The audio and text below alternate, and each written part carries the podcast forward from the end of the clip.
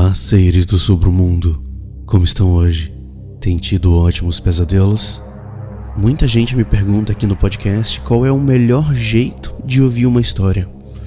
Bom, a minha recomendação é: deite no escuro, à noite, sozinho e com fones de ouvido. É a melhor experiência que você pode ter para ouvir os podcasts. Eu, particularmente, quando eu ouço podcasts desse nível de storytelling, eu só faço desse jeito. Então, essa é a minha recomendação. É um recadinho inicial também lembrando que quem quiser se tornar um dos patrões do podcast e ajudar o podcast a crescer mais, é só acessar o PicPay, o Patreon ou o Catarse. Lá eles têm várias formas de apoiar o podcast e também lembrando que os patrões têm um podcast a mais por semana, um grupo exclusivo dos patrões e sempre fica sabendo de atualidades e produtos chegam primeiro para eles do que para o resto do público. Então, se você quiser apoiar o podcast, que ele melhore cada vez mais, pensa em ser um dos apoiadores, tá bem? Eu sou o Bruno Lima e esse é o Sobremundo Terror.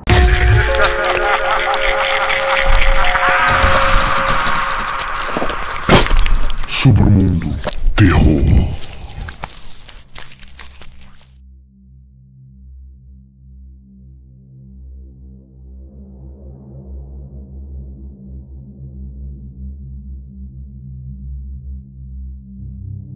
Gravação do caso do massacre da mansão Marques.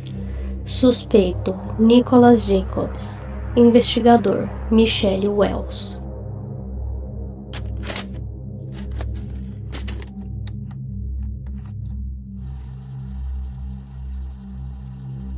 Não importa o que mais eu diga ou acrescente ao meu testamento, você e os outros não vão acreditar em mim, e talvez seja melhor assim. O anjo em mim sente que estar atrás dessas paredes é um pequeno preço a pagar, mas o diabo sempre busca liberdade, não é? Muito bem, vou lhe contar o que realmente aconteceu aquela noite.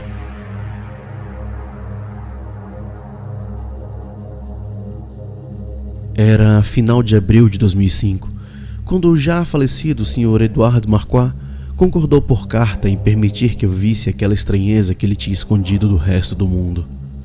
Ele simplesmente se referiu àquilo como a máscara.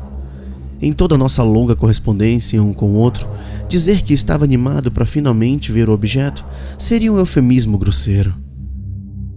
Quando cheguei à sua mansão, e vi a expressão grave em seu rosto que questionei meus motivos para ver o objeto e, com sorte, comprá-lo. Sempre tive um pouco de obsessão pelo ocultismo e pelas antiguidades macabras ligadas a ele. Já ouvi histórias da máscara, rumores sem significado real. Isso é, até que um deles me levou a Eduardo Marquardt. Ele a princípio negou todo o conhecimento do objeto ou do culto que estava ligado a ele. Demorou meses bisbilhotando o velho para finalmente ouvir sua confissão e parecia repleto de arrependimento. Eu era um idiota naquela época. Edward me encontrou na porta, afirmando que ele tinha liberado sua equipe à noite para que fôssemos apenas nós dois. Lembro-me de sentir que meu amigo tinha um gosto autoritário pelo dramático. Ele se ofereceu para me mostrar sua galeria de obras de arte e curiosidades, oferta que aceitei porque aparentemente tínhamos os mesmos gostos. Após cerca de uma hora de pinturas empoeiradas, fomos até seu escritório para tomar conhaque e conversar. Nesse período, tentei muito não perguntar sobre a máscara ou pressionar para vê-la, mas a minha paciência estava diminuindo cada vez mais. Quando finalmente falei sobre a máscara, ele se assustou renunciando a qualquer conhecimento de concordar em permitir que eu a visse. Depois de vários momentos de discurso sobre os perigos que ela possuía, avisos que agora gostaria de ter seguido, ele tirou um pequeno baú debaixo de sua mesa. Era um baú elaborado, ébano laqueado e tiras de ferro polido. Pequenas gravuras cobriam toda a caixa. Achei estranho que a caixa não tivesse fechadura, mas tinha um espaço para uma. As pequenas coisas que descartei me surpreendem agora. Ele ficou sentado ali por um tempo, olhando para a caixa. Então falou: O que você sabe sobre a máscara, meu querido menino? O que você ouviu? Então, Retruquei os pequenos fragmentos da tradição que fui capaz de reluzir juntos em meus anos de estudo sobre o culto.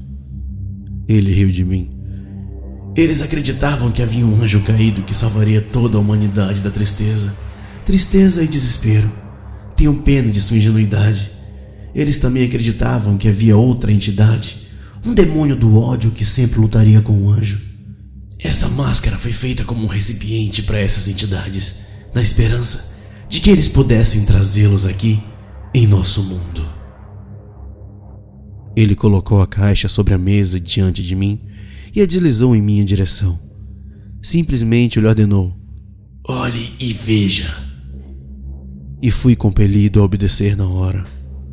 A tampa parecia pesada, anormalmente como se pesasse várias vezes mais do que deveria, mas ainda assim ela se abriu com desejo. Dentro da caixa havia um pacote embrulhado em linho. Olhei para o meu anfitrião para confirmar que era isso que eu procurava. Ele acenou com a cabeça e sorriu. Foi o primeiro sorriso dele desde que cheguei, e pensei ter visto a umidade crescer em seus olhos.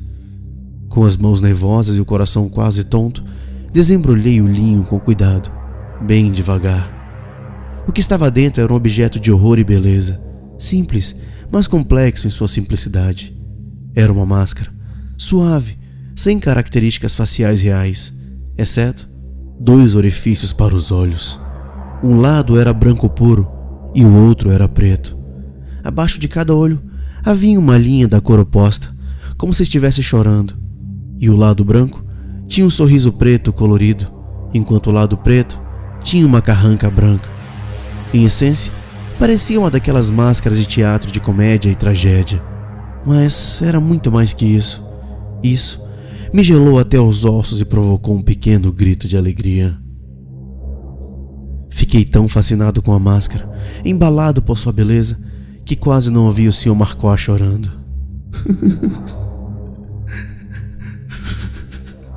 Eu me lembro de perguntar o que estava errado, mas meus olhos não deixaram a máscara até que sua resposta foi forçada e sufocada com uma risada.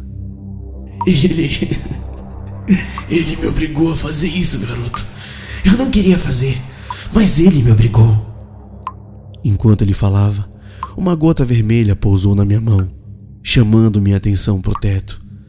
Lembro-me vividamente do gosto da bile quando vomitei em minha boca com o que eu tinha visto. Cinco corpos, supostamente a equipe, estavam acorrentados firmemente contra o teto, feitos em pedaços, seus rostos travados em uma expressão horrível de terror. O som de metal raspando atraiu meus olhos para o Sr. Edward. Seu rosto estava torcido, congelado em um sorriso malicioso. Boca larga, dentes negros, e ele estava chorando, mas suas lágrimas eram negras ele parecia máscara, ou melhor, metade da máscara, e ele segurava uma longa faca na mão, secando o sangue ainda nela. Não é adorável? Eles nunca mais sentirão tristeza.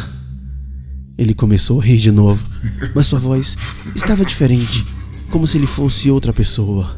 Então, Nicholas, que tal sorrir para mim? Ele perguntou antes de lançar-se sobre mim.